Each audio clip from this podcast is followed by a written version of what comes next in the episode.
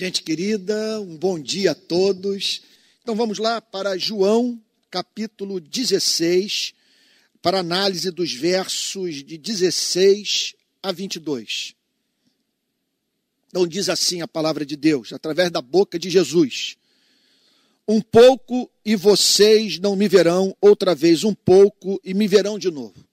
Mais uma vez, nós percebemos aqui a preocupação do Senhor Jesus com a vida emocional, com a vida espiritual dos seus discípulos. Ele está se adiantando aos fatos. Sua intenção é preparar os discípulos para uma tribulação que haveriam de enfrentar. E assim é a Bíblia. Quando eu vejo, por exemplo, pessoas dizendo: Olha, eu não esperava encontrar é, é, tanto mau caráter na igreja. Quando eu fui para a igreja, é, uma era a minha expectativa. Hoje eu me deparo com algo muito distante do que um dia pensei encontrar, porque algumas das piores pessoas com as quais eu, eu, eu eu, eu, eu tive oportunidade de lidar na vida são, são pessoas ligadas à igreja. Aí eu pergunto a você: mostre-me alguma passagem das Sagradas Escrituras que apresente uma igreja perfeita. Mostre uma promessa bíblica que, ao entrar numa igreja, nós não teríamos decepção com ela. E que não seríamos forçados, a lidar com pessoas que, embora se, se apresentem como cristãs, nunca nasceram de novo. Outros raciocinam da seguinte forma: eu esperava encontrar mais paz nesse caminho, mas eu percebo que havia problemas na vida que pessoas é, foram forçadas a enfrentar e eu jamais, e só os conheci dentro do cristianismo. O cristianismo, de certa forma, tornou algumas áreas da minha vida pior. É isso que eu estou querendo dizer.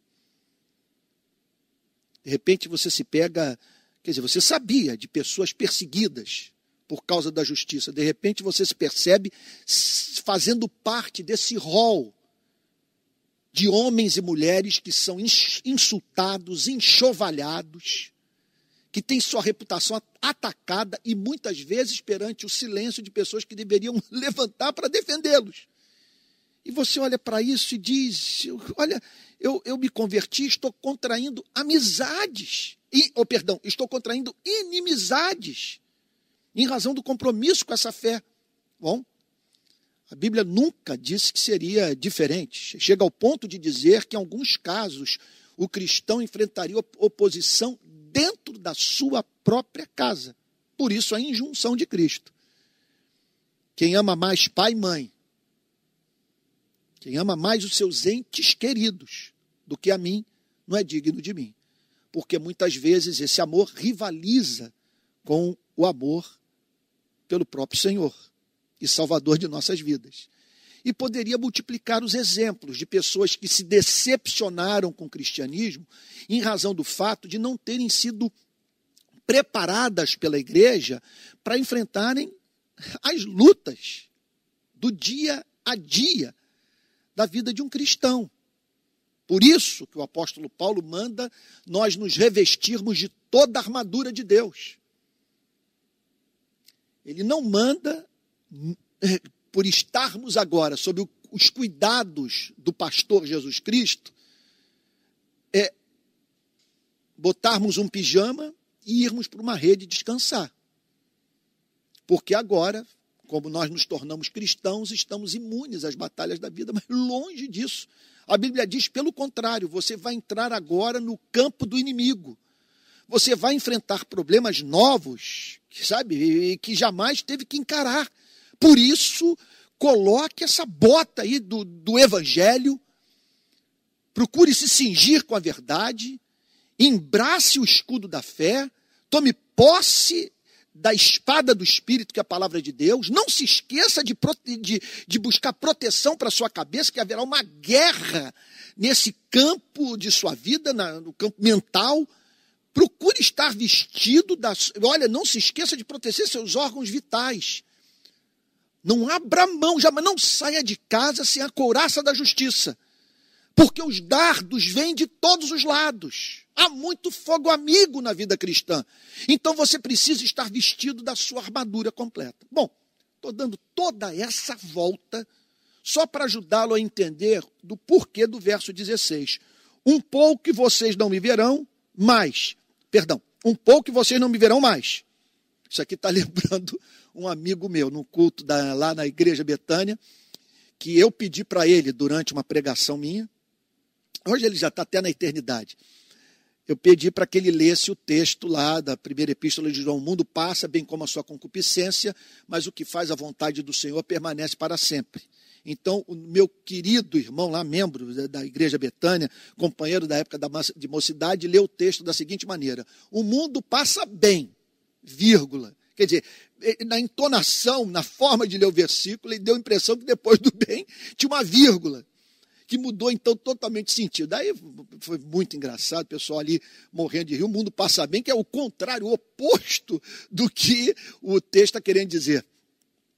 Então, é, deixa eu respeitar aqui é, a, a, a, a, frase, tal como está registrada na Bíblia. Um, um pouco e vocês não me verão mais. Outra vez um pouco e me verão de novo. O Senhor Jesus os está preparando para a privação do convívio com Cristo. Eles não teriam a companhia de Cristo. Eles veriam dentro de umas poucas horas policiais que serviam ao templo faziam a segurança dos, dos é, donos das instituições religiosas da época. Eles, eles se dirigirão para o Getsemane para pegar o nosso Senhor e Salvador Jesus Cristo e, e o entregar às tropas romanas, a fim de que o exército de Roma o torturasse e, e o matasse. Então Jesus antevê o que tudo isso haveria de representar para a vida dos seus discípulos. O choque de serem privados da companhia de Cristo, e nós estamos falando aqui de um rapaz de 33 anos. Quer dizer, que teria a vida interrompida mediante esse julgamento repleto de violação de direito, e, portanto, a companhia mais. Eles se tornariam privados da companhia mais doce de suas vidas um pouco e vocês não me verão mais. Daqui a pouco isso vai acontecer. Vocês não vão me ver mais. E outra vez, um pouco e me verão de novo. Ele, os discípulos não entendem o que está sendo falado. Aqui está o Senhor Jesus conduzindo a conversa na direção da esperança. Daqui a pouco vocês só verão morte vocês vão olhar para a vida e vão dizer o seguinte: que mundo é esse que tortura e mata o melhor exemplar da espécie humana? Como entender essa luz ser subitamente, covardemente apagada? Então, daqui a pouco vocês não vão me ver mais, vocês não me terão ao lado para resolver os seus problemas teológicos. Vocês não terão a companhia desse operador de milagres, do melhor amigo de vocês. Vocês não andarão mais extasiados a cada dia, é, é, é, tomados de surpresa santa, em razão do convívio com o Filho de Deus que por vocês se afeiçoou e diante dos seus olhos resolveu revelar as entranhas de amor do Pai. Vocês ficarão privados disso. Daqui a um pouco, vocês não me verão mais. E me verão de novo. Então, o Senhor Jesus está pavimentando o caminho para que eles entendessem esse elemento de esperança tão fortemente presente no cristianismo. Olha, eu confesso a você que eu tenho lutado é, numa verdadeira batalha que é travada na minha mente para pensar de modo cristão. Porque eu, eu, eu tenho observado que muitas vezes, quase que espontaneamente, não, espontaneamente, instintivamente, eu me pego dizendo que mundo. É uma frase que me vem à boca. Mas que mundo é esse? Quando você toma consciência de que pessoas ainda passam fome, aí você diz que mundo. Quando você descobre que o pai de um amigo querido seu contraiu o coronavírus e está em agonia no hospital, você fala: meu Deus, que mundo! Que mundo! E eu já me peguei várias vendo as contradições humanas, e a forma como nós lidamos uns com os outros, a propensão à mentira. Que mundo! Que mundo! É um gemido. E esse gemido faz parte da vida cristã. O apóstolo Paulo diz em Romanos capítulo 8 que nós gememos aguardando a redenção. Mas o que eu tenho procurado fazer, e aqui eu estou abrindo meu coração, falando de uma fraqueza, que eu, eu vivo em estado de perplexidade com a vida. Eu já disse em outras pregações que o cristianismo hoje é o principal suporte que eu encontro, na verdade, é o único suporte que eu encontro para a preservação da minha sanidade mental. Eu não enlouqueço porque eu tenho a esperança que há em Cristo. Então eu tenho procurado me dedicar a esse exercício sabe, o exercício de fazer um contraponto para cada expressão de perplexidade diante da loucura da vida, apresentar para mim mesmo os motivos de, de, da esperança. E é isso que Jesus está dizendo, fazendo aqui. Daqui a pouco, dentro de poucas horas, vocês me verão preso e conduzido para o Calvário. Mas daqui a pouco, vocês descobrirão. Meu Deus, isso é maravilhoso de falar. Como é bom ser pregador. Vocês descobrirão que a morte não tem a última palavra no universo criado por Deus. Você já parou para pensar nisso? Permita-me fazer uma digressão. Sempre que a nossa fé é atacada, na verdade, nós estamos sendo convidados, aquele convite que vem com cheiro de enxofre, a acreditar em alguma coisa. Quando você passa a duvidar dos artigos de fé cristãos, você está sendo chamado acreditar em alguma coisa que se lhe apresenta como a verdade, a qual você deve abraçar enquanto dá as costas para o cristianismo. O que poucos fazem é fazer as mesmas perguntas que fazem a fé cristã, as dúvidas. Então, cabe a você também duvidar da dúvida. Que motivos eu tenho para descrer? O que me conduz à desesperança? Agora, vamos parar para pensar nesse fato podemos conceber que a última palavra no universo, enquanto nós estamos aqui, você está ouvindo essa pregação, lidando com um mundo de questões intelectuais e pessoais, existenciais. Quer dizer, enquanto nós estamos aqui, você está parado aqui me ouvindo porque você é, você julga que a vida tem sentido. Ou você está em busca de sentido para viver. Agora, imagine chegarmos à conclusão que a última palavra está com a morte, a última voz, sabe? Olha, para a vida dos animais, para a sua vida, para a vida do planeta, para o sistema solar, para a galáxia da Via Láctea. Tudo está em processo de mudança e caminhando para uma nova configuração que vai representar o fim dessa presente ordem. Agora veja só, muitos acham isso bonito. É a vida parindo, é a natureza, é o universo, é, é, é, gerando uma nova vida. Nada se perde, nada se cria, tudo se transforma. Mas espera lá, espera lá. esse transformar-se em outra coisa, para você e para mim, significa você voltar a ser poeira estelar. Ou seja, significa o seguinte: a sua não existência, o fim do seu ego, o fim das suas lembranças. Isso não tem. Isso não nos interessa. E a fé cristã insiste em dizer que a última resposta não está com a morte, está com a vida. Com a vida. E aqui o Senhor Jesus está ressaltando isso. Um pouco e vocês não me verão mais, outra vez um pouco e me verão de novo.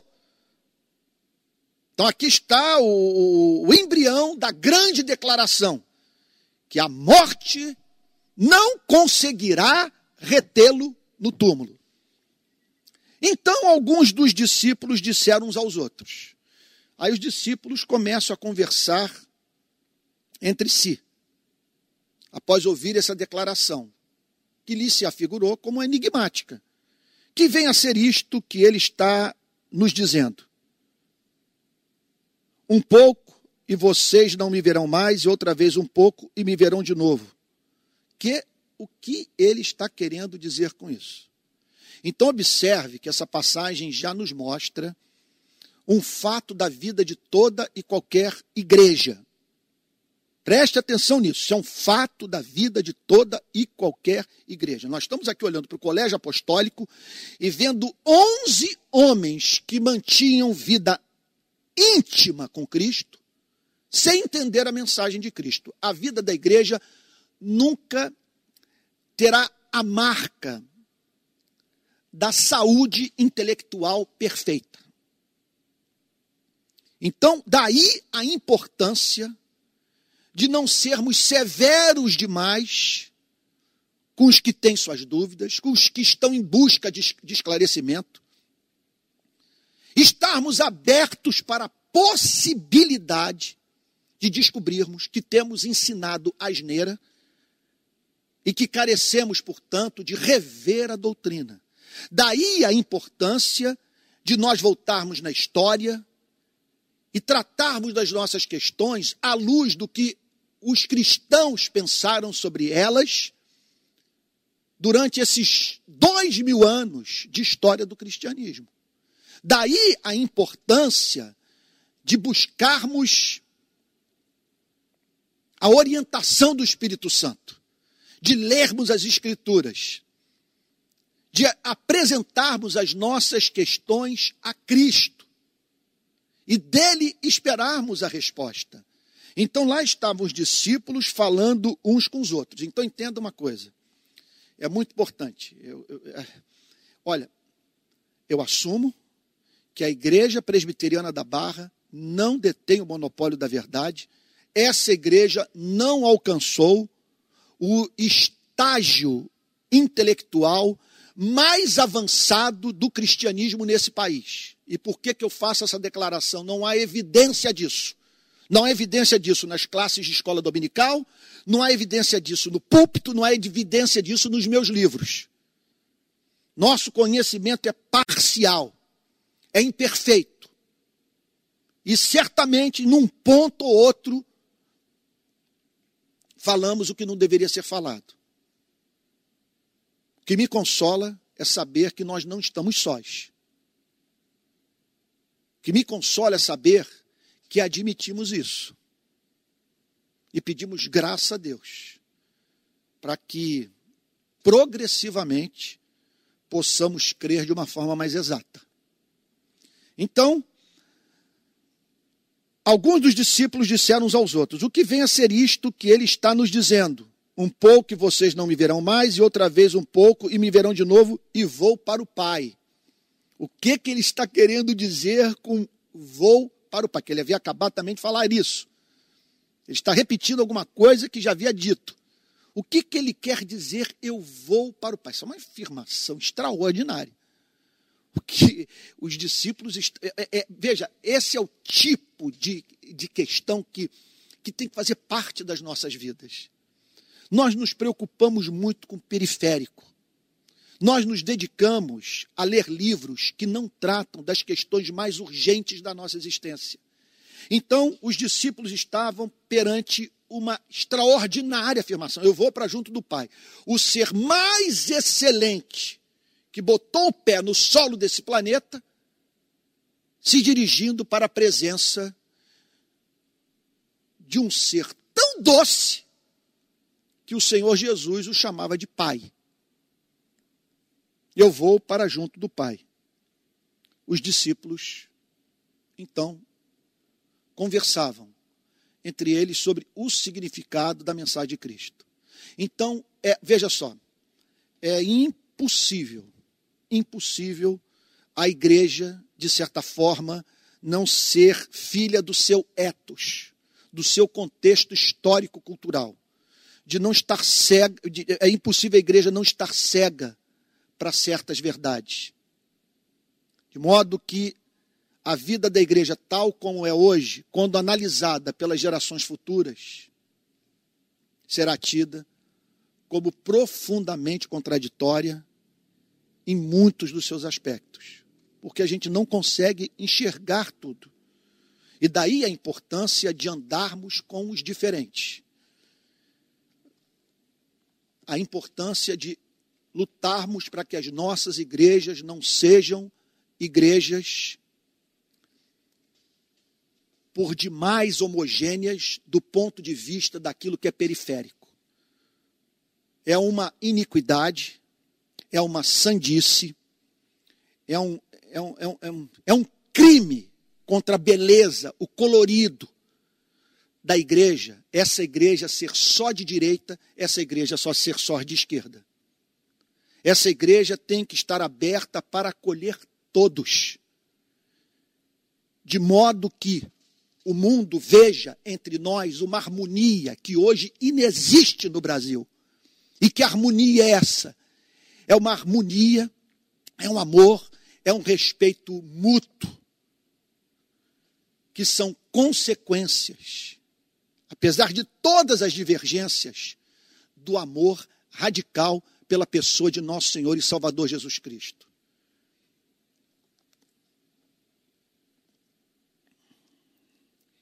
Então alguns dos seus discípulos disseram uns aos outros: Que venha a ser isto que ele está nos dizendo. Um pouco e vocês não me verão mais, e outra vez um pouco e me verão de novo, eu vou para junto do Pai. Quais são as grandes questões da sua vida? Você está se dedicando ao que é central? Olha, essa pandemia associada à crise política, podem levar a nossa alma, de nós ficarmos tão focados nesses temas que são de grande relevância, obviamente, para as nossas vidas, a ponto de nos esquecermos que temos uma vida espiritual a ser vivida. Eu me lembro de um testemunho, de uma confissão, na verdade, feita pelo grande líder abolicionista inglês William Wilberforce. Ele disse a seguinte coisa: Eu me dediquei tanto a essa causa que eu me esqueci, que eu cheguei ao ponto de me esquecer que tinha uma alma. De você estar tão envolvido com alguma questão que você não escreve mais sobre outra coisa, que não seja aquele tema. E de você até mesmo negligenciar a sua vida emocional. E é natural que você venha se encontrar deprimido. Que você cai de cama, que você se sinta tentado a usar drogas. Porque você não tem reservas para enfrentar uma batalha como essa, tão carregada de ódio. Então, o Senhor Jesus responde, verso 18. E diziam: Que vem a ser esse um pouco? O que, que ele está querendo? Os discípulos estão indagando. Verso 18. Que vem a ser esse um pouco? Não compreendemos o que ele está dizendo. Isso seria uma maravilha se a igreja tivesse essa honestidade dos discípulos. É claro que isso aqui é, é uma confissão. É claro que isso aqui revela limitação moral, limitação espiritual, limitação intelectual. Veja só, fruto também do pecado. Então aqui nós não estamos apenas de uma, diante de uma limitação natural. Nós estamos diante de uma lerdeza de compreensão da doutrina que faz parte da vida de seres caídos e que estão em processo de redenção. Que, embora o perdão seja instantâneo, a justificação também, a santificação é progressiva.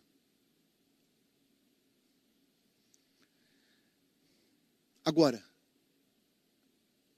com esse comportamento dos discípulos, nós extraímos, estamos aptos a extrair uma lição de humildade.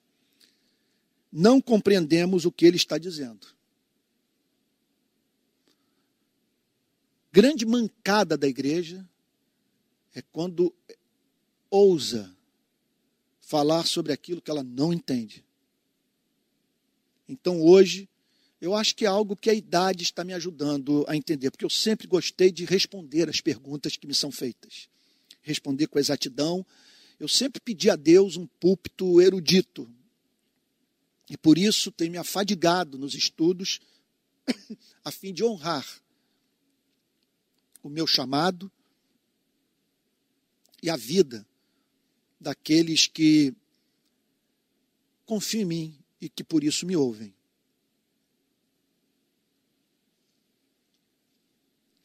Contudo, ultimamente, eu tenho feito o que eu não fazia no meu ministério com tanta frequência. É diante de uma questão dizer, amigo, eu não fui habilitado a saber, eu não sei. Não me pergunte. Eu caminho com base na luz que tenho. E vou vivendo com ela. Embora carregue comigo perguntas que espero um dia que me sejam respondidas por Deus lá na eternidade, no seu reino vindouro. Então aqui estão os discípulos dizendo: não compreendemos o que ele está dizendo.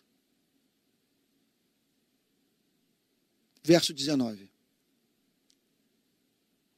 Deixa eu fazer uma, outra digressão. Não compreendemos o que ele está dizendo.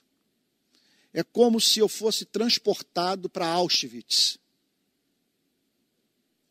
e visse uma mãe judia entrando com uma criança de cinco anos numa câmara de gás perante o olhar impassível de um soldado alemão.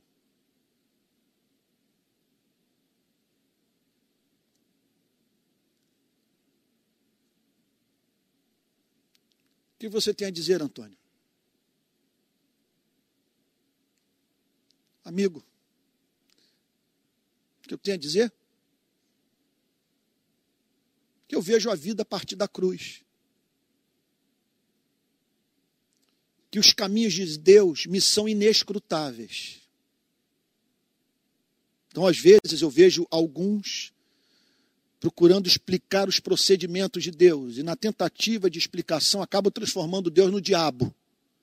E vejo outros fazendo o mesmo movimento de alma nas, na perspectiva de justificar a Deus e dizendo o seguinte: Deus não tem a mínima relação com isso. Tudo isso pegou de surpresa. Desse discurso eu fujo horrorizado.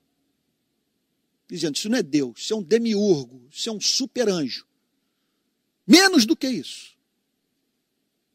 Mas não Deus. Rei que reina, sobre o qual a Bíblia tanto fala. Portanto, me dedico ao fato de ver, e aqui eu me lembro de Martin Lloyd Jones, né, dizendo que não há nada que mais nos faça tropeçar na vida cristã do que a inescrutabilidade de Deus, o fato de que nós não entendemos os caminhos de Deus. Então, não entendo mentes melhores do que a minha, não entenderam também, e eu, portanto, vejo a vida à luz do que eu sei que é certo. Sabe, eu não entendo Auschwitz, eu não entendo Dachau, eu não entendo Birkenau, eu não entendo a Rocinha, eu não entendo a cidade de Deus, eu não entendo o sertão do Nordeste. E não entendo a cruz. E não entendo o Filho de Deus morrendo por mim, e aquela agonia, essas dores empáticas, e esse amor ardente revelado no Calvário por você e por mim. E por isso eu consigo ler jornal sem precisar usar droga para poder dormir. Então, não compreendemos o que ele está dizendo. Verso 19: Jesus, percebendo que queriam lhe fazer perguntas, observe o interesse de Jesus Cristo pelo bem-estar da igreja. Jesus, percebendo que queriam lhe fazer perguntas. O Senhor Jesus, então, é revelado aqui como conhecedor das limitações intelectuais da igreja. Ele conhece as suas dúvidas, as minhas dúvidas, e tem interesse em responder aquelas cujas respostas ele tem interesse em responder perguntas cujas respostas a nossa natureza consegue dar conta. Então aqui está o Senhor Jesus sendo revelado como aquele que conhece as limitações intelectuais da igreja. Percebendo que queriam lhe fazer perguntas, disse.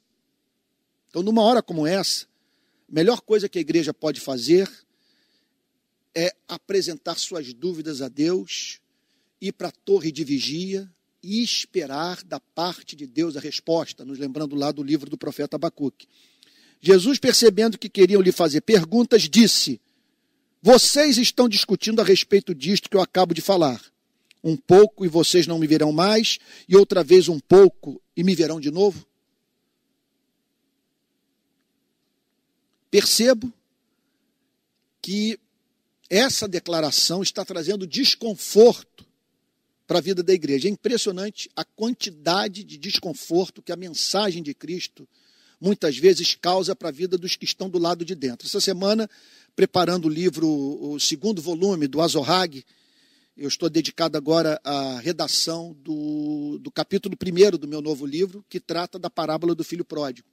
Então fiz minhas pesquisas e me chamou a atenção especial o bom conteúdo do livro do Tim Keller e o bom conteúdo do padre holandês Henry Nouwen.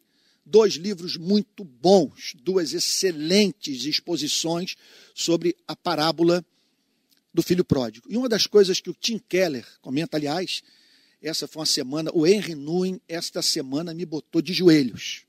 De joelhos. Eu vou, já vou dizer por quê. Mas o Tim Keller disse a seguinte coisa: que, em geral, a mensagem de Cristo atraía a simpatia dos de fora e, e causava raiva nos de dentro. É impressionante isso nos evangelhos. E eu tenho estudado há anos a vida de Cristo à luz das crises que Cristo teve com as instituições religiosas dos seus dias. E é impressionante como que essas crises resultavam da incapacidade da instituição de acolher a mensagem de Cristo, enquanto que os de fora celebravam o que Cristo proclamava. Agora, vindo para o padre Henry Nouwen, que escreveu o livro O Retorno do Filho Pródigo, obra extraordinária. Ele diz a seguinte coisa: que qual é o objetivo da parábola do filho pródigo? Olha, eu vou te dizer, é uma das maiores descrições sobre o significado da palavra santo que eu já ouvi em toda a minha vida. Ele diz o seguinte, que eu já li em toda a minha vida. Ele diz o seguinte, que o objetivo da parábola do filho pródigo é nos transformar no pai daqueles dois rapazes. Pare para pensar nisso. O pai que acolhe. Gente, isso é muito, isso é extraordinário. Eu falei, meu Deus, eu quero ser esse pai. Eu, sabe, eu, eu quero que pessoas se sintam acolhidas, que pessoas possam encontrar em mim refúgio, que elas sejam aceitas por mim, tal como são aceitas por ti, que tu abraces através de mim. Pare para pensar nisso. Para quem você está sendo pai? Para quem você está sendo mãe. Quem está encontrando aconchego na sua vida? Isso é central. Central.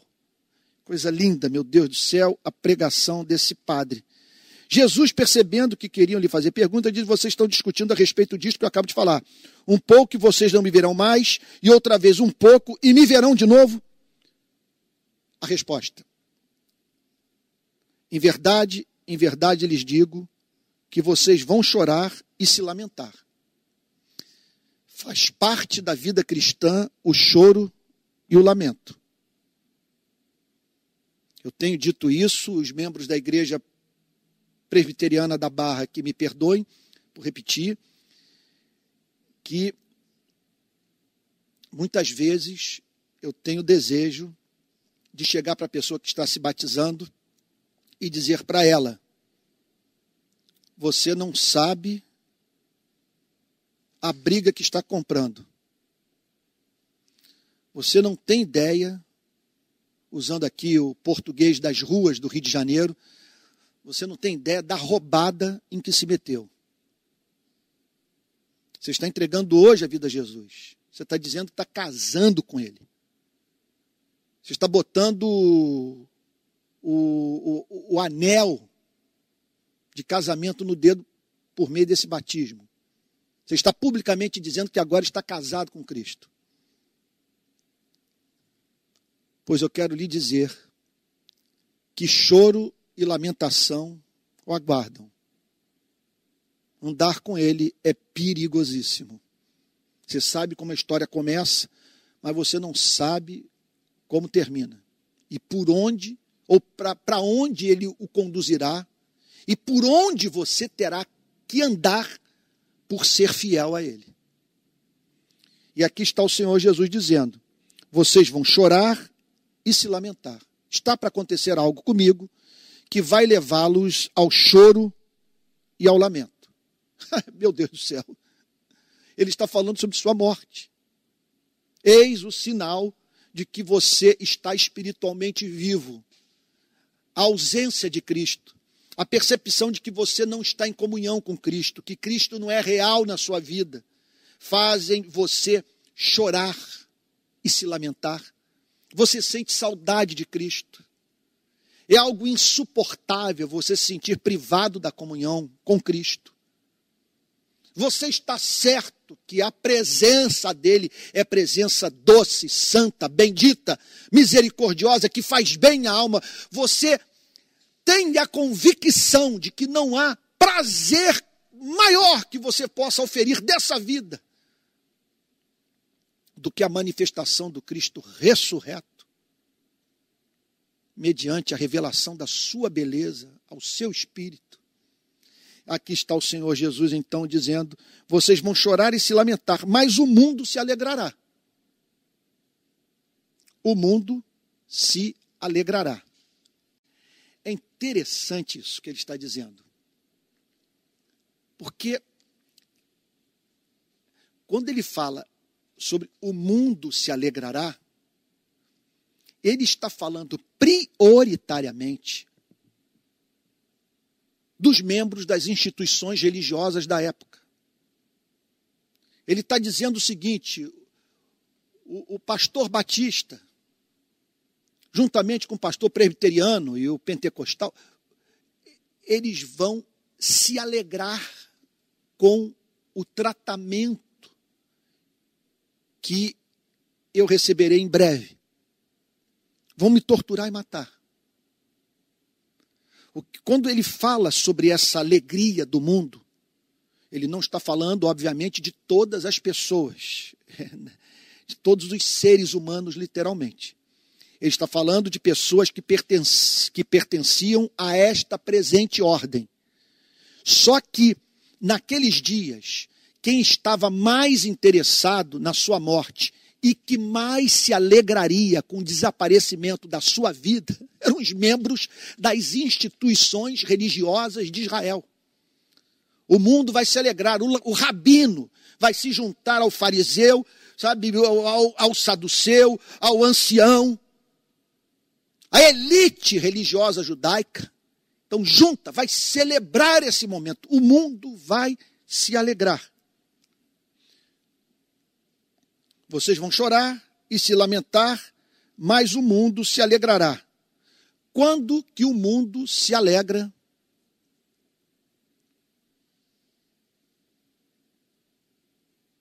com Cristo? Essa presente ordem caída que comanda a vida de pessoas que estão dentro e fora das instituições religiosas desse planeta. Quando Cristo morre. Por que, que essas pessoas se alegram? Por que essas pessoas, porque essas pessoas estão sendo vistas como felizes pelo fato de Cristo ter morrido? Essa é a questão central. Vamos tentar entender isso. Eu estou aqui falando, e hoje minha condição é, eu vou fazer agora em, em, em outubro, 38 anos de conversão, de decisão intelectual de seguir a Jesus Cristo. Não consigo me imaginar em outro caminho. Eu me sinto realmente predestinado. Se eu quisesse, eu não podia, se eu pudesse, eu não queria. Essa é a minha situação. Não vejo como escapar, porque ele não deixa.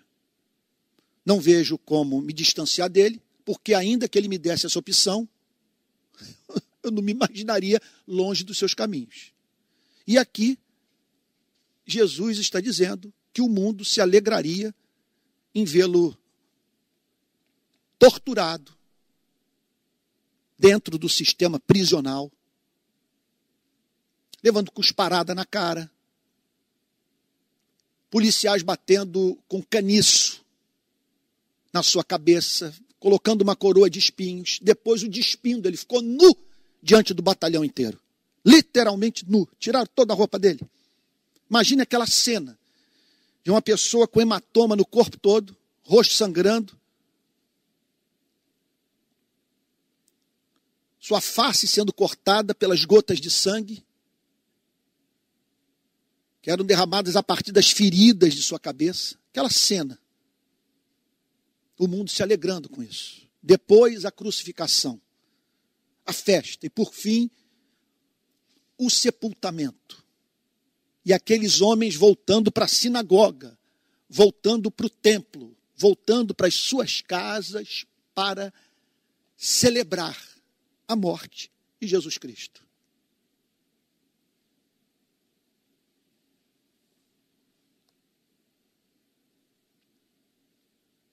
Por quê? O que na mensagem de Jesus Cristo causa terror a essa gente, ódio?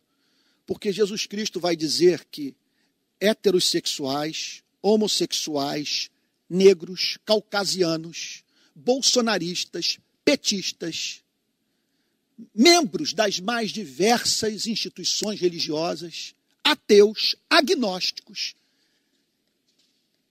carecem de redenção. Que nós somos visceralmente maus fazedores de guerra e que a nós nos importa nos arrepender e crer. Passar por uma experiência radical de conversão, sem a qual não veremos o rosto de Deus. O mundo vai se alegrar, mas vocês vão chorar. Vocês ficarão tristes, mas a tristeza de vocês se transformará em alegria. Isso é uma coisa maravilhosa. Vejam como a importância de nós esperarmos a providência divina nos revelar o desenrolar da história. Não se adiante aos fatos, dando, quer dizer, apresentando de antemão um veredito final. Isso aqui é uma tragédia consumada. A minha bancarrota financeira, as dívidas que eu assumi nessa pandemia, as pessoas que se voltaram contra mim, as perdas que eu tenho vivenciado, isso não tem nenhum sentido, eu não consigo extrair nada de bom do luto da doença que acometeu parente querido meu. Eu não sei o que extrair de bom dessa experiência. O que o Senhor Jesus está aqui, portanto, dizendo é o seguinte: procure pensar nesses termos. A tristeza de vocês se transformará em alegria. Você, nesse momento, está dentro do poço com José e só vê lama sob os seus pés e o seu corpo cercado por barro. E você olha e vê um pouco de luz acima de sua cabeça, mas sem ter como sair do poço dentro do qual o lançaram. Sua lógica é a lógica do poço. Mas aqui está o Senhor Jesus dizendo que é possível sair desse poço para dentro do qual a vida nos lançou. E falando de uma forma mais precisa, mais dentro do espírito da intenção da mensagem, vocês ficarão tristes, vocês me verão morto, mas a tristeza de vocês se transformará em alegria. Então, portanto, aguardem o final da história. Daqui a pouco vocês se depararão com o incompreensível. Esse que vocês viram tocar na ferida dos leprosos, este que acolheu os párias, que disse que havia mais esperança para a prostituta e para o político corrupto do que para o pastor safado, para o religioso empedernido, que usa a Bíblia para matar. Esse que vocês viram multiplicar pães, andar sobre as águas e que os ensinou a chamar Deus de Pai, esse vai levar uma surra, vai ser preso, vai ser amarrado, vai ser humilhado, vai ser morto. Vocês vão sentir profunda tristeza. Vocês vão ter problemas com a vida, com sentido da sua existência. Vocês não vão ver significado em nada e ainda ficarão privados da presença de que você, daqueles que, daquele que vocês sabem que, apesar de muitas vezes os confrontar, sempre o faz por amor e é quem mais os ama. Mas a tristeza de vocês se transformará em alegria. O que ele está dizendo é o seguinte: a alegria que vocês estão para experimentar depende dessa tristeza. Se vocês não passarem por esse sofrimento, vocês não experimentarão essa alegria que hoje eu prometo para vocês. Então aqui está o Senhor Jesus preparando os seus discípulos para a batalha. E eu penso que nós, pastores, deveríamos ser mais corajosos nesse ponto. De dizer o seguinte: olha, tem pastor morrendo aí porque não respeitou o distanciamento social. Igrejas perderam seus membros. Famílias de evangélicos tiveram que enterrar entes queridos, porque foram estimulados por pessoas a encararem a pandemia pela fé. E morreram.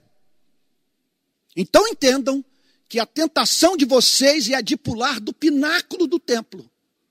Essa é uma tentação sempre presente na vida dos que creem. Não sejam ingênuos, não deixem de usar o cérebro, não deixem de pensar. Não submetam Deus à prova. Mantenha uma relação madura com Deus. Porque o mesmo que diz que não cai um pardal do céu sem a sua permissão, pede para que você respeite a lei da gravidade. Que você pense em termos de poder soberano, que tudo faz, e que vocês também pensem em termos de mundo criado a funcionar segundo leis estabelecidas por um ser soberano. E que chama o seu povo para usar a cabeça. Então nós precisamos preparar as pessoas para as lutas. Está aí essa pandemia, por exemplo. Muitos entraram em crise porque chegaram à seguinte conclusão: mas como que isso pode afetar a igreja? Como que isso pode afetar cristãos? Outro dia eu soube de não sei quantos pastores da Assembleia de Deus, se não me falha a memória de Santa Catarina, foram os cinco que morreram. Então você olha para isso e diz como conciliar, mas não, não deveríamos ficar assustados com isso, perplexos, porque não foi nos ensinado que seria diferente. O que nos foi ensinado é que todas as coisas contribuiriam para o bem daqueles que amassem a Deus e que vivessem segundo o seu propósito, que foram chamados segundo o seu propósito para participarem dessa redenção eterna. Então nós precisamos preparar os membros das nossas igrejas para a vida. Crente pode ver o amor da sua vida abandonar, o seu lar ser desfeito, filho se envolver com drogas, crente pode morrer na flor da idade. O justo viverá pela fé. Uma confiança implícita nesse Deus cujos caminhos nos são inescrutáveis. E aqui está o Senhor Jesus declarando: vocês ficarão tristes, mas a tristeza de vocês se transformará em alegria. Isso também precisa ser enfatizado. É dizer o seguinte: é uma vida de luta, mas você vai encontrar nela o que não é capaz de encontrar em lugar nenhum. E que a maior dor, a maior perseguição que você possa sofrer por causa da justiça, na companhia de Jesus, lhe proporcionará uma alegria que o maior prazer que você possa obter no lugar mais paradisíaco desse planeta não será capaz de lhe oferecer.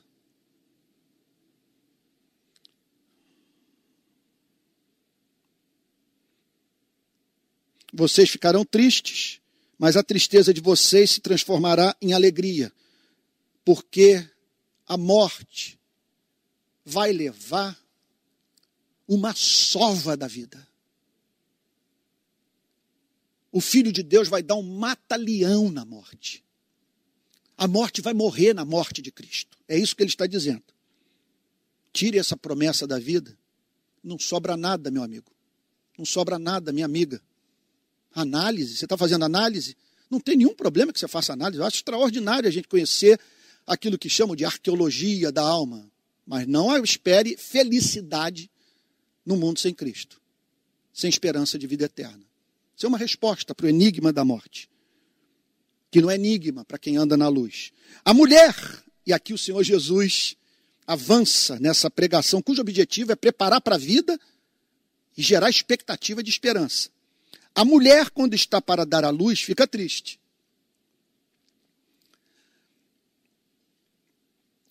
Eu participei dos três partos da Adriane, a minha mulher.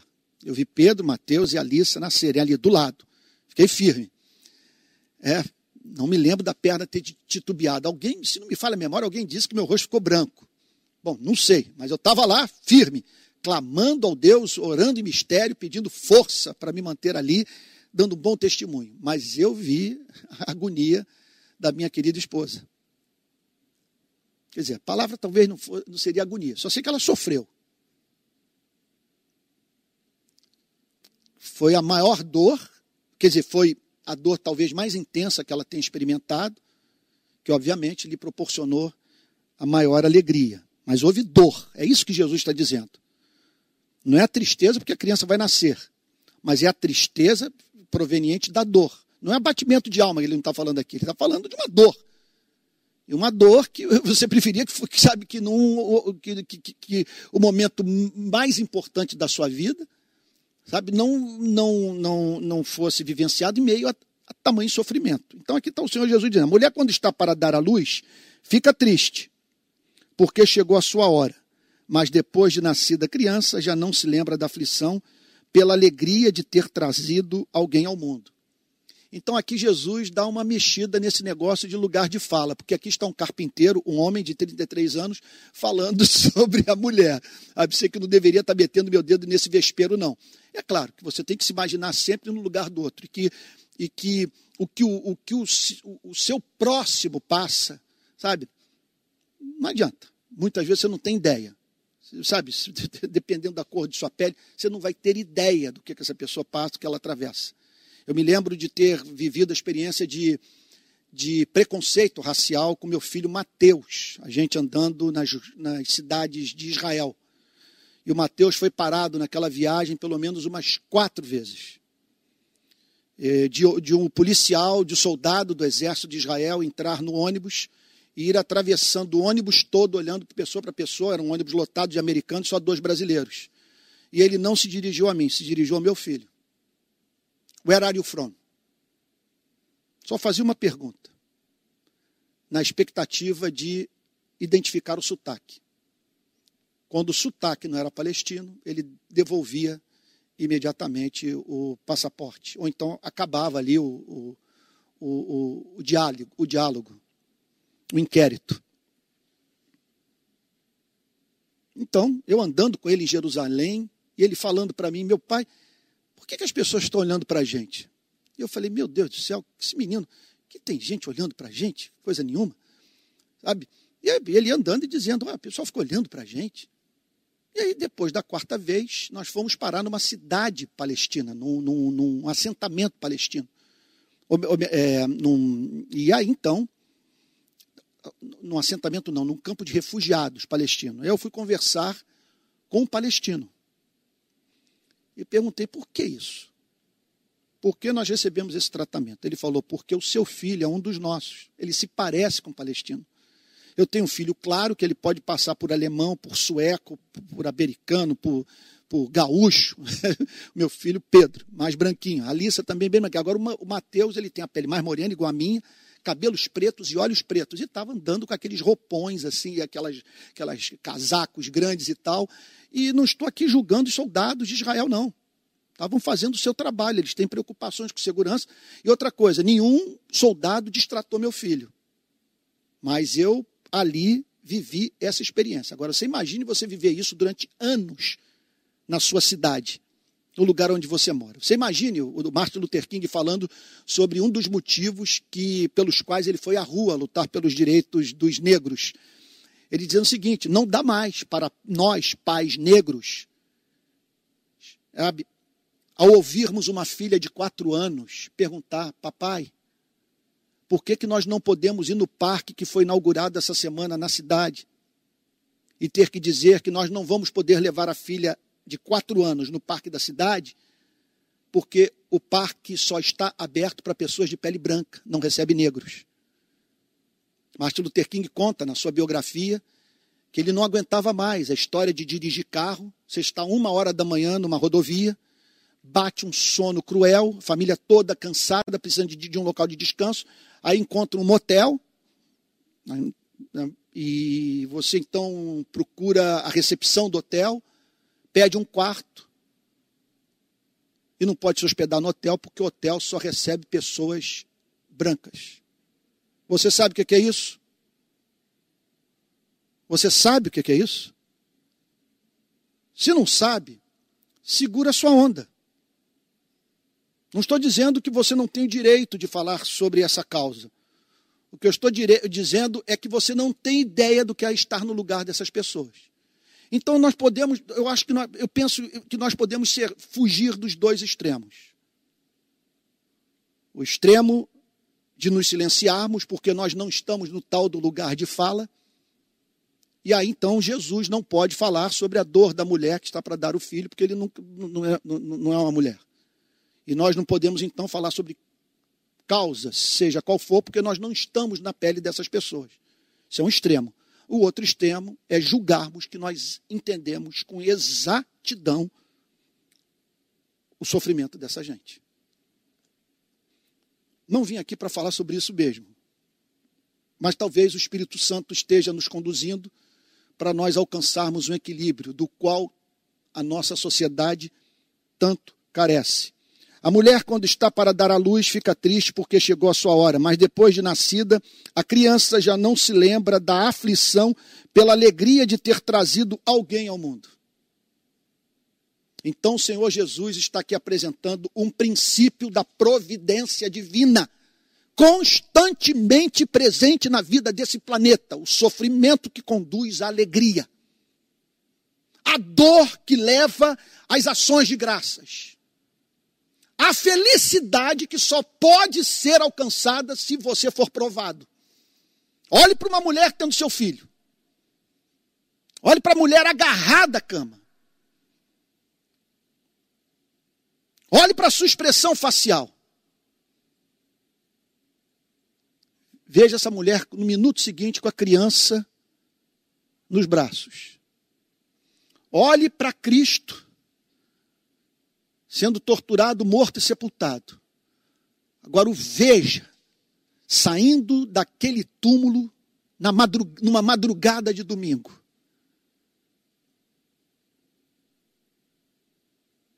Busque divisá-lo com seus discípulos, mostrando suas feridas ao seu incrédulo discípulo Tomé. Fritando peixe no mar da Galileia e subindo aos céus. É sobre isso que Cristo está dizendo. Já não se lembra da aflição. O que significa que vai chegar um dia também. Que depois de termos atravessado esse deserto de serpentes abrasadoras, esse vale de lágrimas que é a vida nesse planeta, que nós nos esqueceremos de toda aflição em razão da glória que será revelada a você e a mim. Último versículo dessa manhã. Assim também agora vocês estão tristes. Nesse exato momento bateu abatimento no coração de vocês. Isso é tri tristes porque ficariam privados da presença de Cristo. O que significa que andar com Cristo faz bem para a alma. A última coisa que os discípulos queriam na vida era ficar longe dele. Agora, interessante observar, eu abro um parênteses aqui, que todo esse discurso de Cristo, em parte, não deu certo. Todos deram no pé quando os policiais do templo chegaram para prender Jesus. Jesus vai para a cruz sozinho. E quando, quando vence a morte, ele diz que irá ao encontro dos seus amigos. Não há amizade que se mantenha sem perdão, sem misericórdia, sem longanimidade, sem o exercício de darmos àquele que nos magoou a oportunidade de renascer em nossas vidas. Foi o que Jesus fez com seus amigos. Assim também agora vocês estão tristes, mas eu os verei outra vez. Daqui a pouco eu vou sumir da vista de vocês serei sepultado. E o coração e, e, e, e, o coração de vocês será tomado de abatimento. Contudo, eu os verei outra vez, e o coração de vocês ficará cheio de alegria. O que está para acontecer depois desse túnel escuro que vocês atravessarão, os encherá de alegria. Agora, olha a parte, a, último, a última frase dessa manhã. E ninguém poderá tirar essa alegria de vocês. E ninguém poderá tirar essa alegria de vocês. Me mostre uma promessa como essa sendo apresentada à espécie humana. Me mostre quem prometeu mais aos seres humanos. E quem esteve em melhor condição de apresentar uma promessa como essa do que Jesus Cristo. É uma alegria que ele diz que ninguém vai poder tirar de nós. Vamos parar, vamos prestar atenção. Olha só, são duas experiências diametralmente opostas. Uma experiência é a experiência de um homem como Nietzsche, que com 17 anos aproximadamente perdeu a fé. Marx também, com 17 anos, largou o cristianismo. E é impressionante os sofrimentos que esses homens experimentaram por terem rompido com a fé cristã. Marx teve que enterrar seus filhos sem consolação alguma. E Nietzsche morreu dizendo que ele viveu para testemunhar na cultura dos seus dias a morte do único que oferece sentido para a existência humana. Os discípulos estavam para ver aquele com quem conviveram três anos, morto. Pare para procure, entre na pele desses homens. De depois de você conviver com alguém tão extraordinário, você vê essa mesma pessoa nas mãos do poder religioso, do poder político, que em conluio deram cabo da sua vida. Você imagine, então, eles, eles, eles agora, fazendo um retrospecto de tudo que testemunharam e ouviram, e chegando à conclusão que o que havia sido ensinado não correspondia à realidade dos fatos, que a vida não tem sentido nenhum, que por esse planeta passou finalmente um ser humano que pelo próximo se importou e que a Deus serviu com todo o seu ser e morre dessa forma idiota, covarde, cruel. Agora, isso é sexta, sábado. Agora vamos chegar no domingo. A pedra do túmulo removida. O anjo dizendo para uma mulher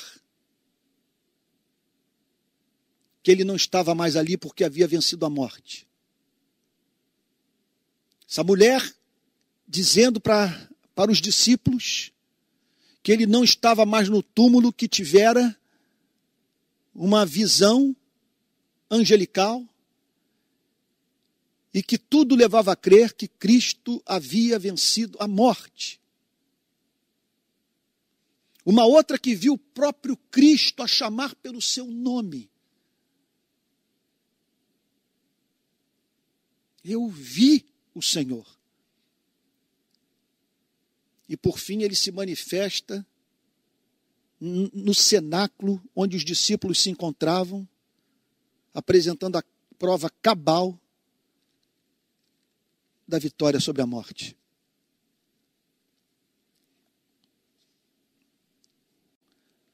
Que significa o seguinte: Bem-aventurados os humildes de espírito, porque dos tais é o reino dos céus.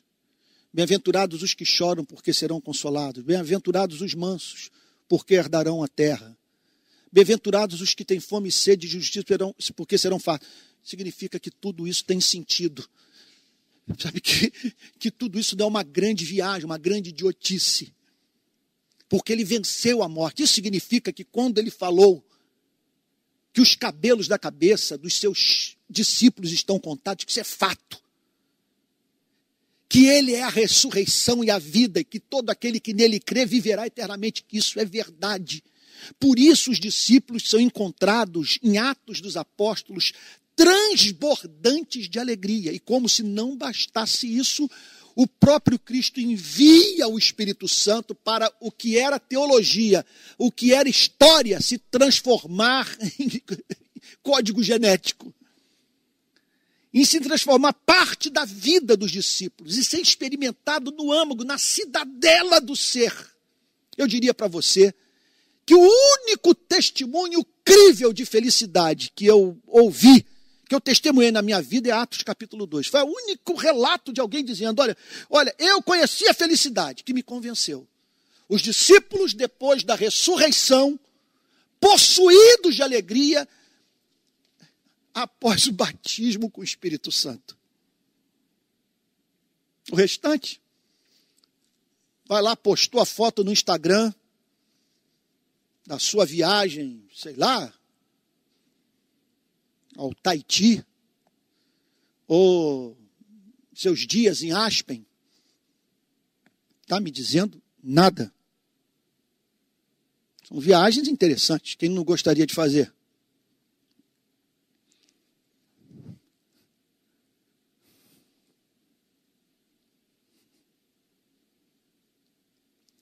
Como diz Thomas de Kempis, se, se tivesse oportunidade de conhecer todo o universo, o máximo que eu teria é uma visão fantástica. Uma visão fantástica. Mas não é essa alegria que experimentamos quando estamos diante do Cristo ressurreto. E é sobre isso que o Senhor Jesus tinha a dizer para os seus discípulos. E o que foi proclamado como profecia naquele dia, em breve haveria de se cumprir. E com os discípulos, então, transbordantes dessa felicidade, saindo pelo mundo para dizer que Jesus Cristo é o caminho, a verdade e a vida Ninguém vê o Pai senão por Ele. Que você então se livre dessas vestes de luto, que se revista de vestes de louvor no lugar do espírito angustiado e saia pelo mundo para dizer que ele ressuscitou para a glória de Deus o Pai. Vamos ter um momento de oração. Pai Santo, nós te agradecemos por essa manhã.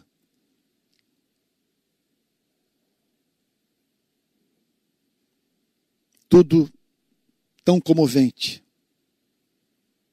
tão encantador. Onde ouviríamos algo tão capaz de enxugar as nossas lágrimas, de nos encorajar para viver? Certamente, Senhor, o nosso almoço hoje vai ser mais saboroso. A nossa tarde mais bem-aventurada. A nossa noite de sono mais reparador e profundo. Porque o Senhor Jesus Cristo venceu a morte. Porque tomamos conhecimento nesse texto que alguma coisa está para ser gerada na nossa vida.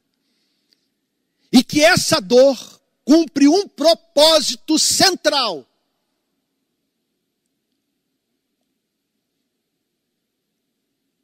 Na nossa existência,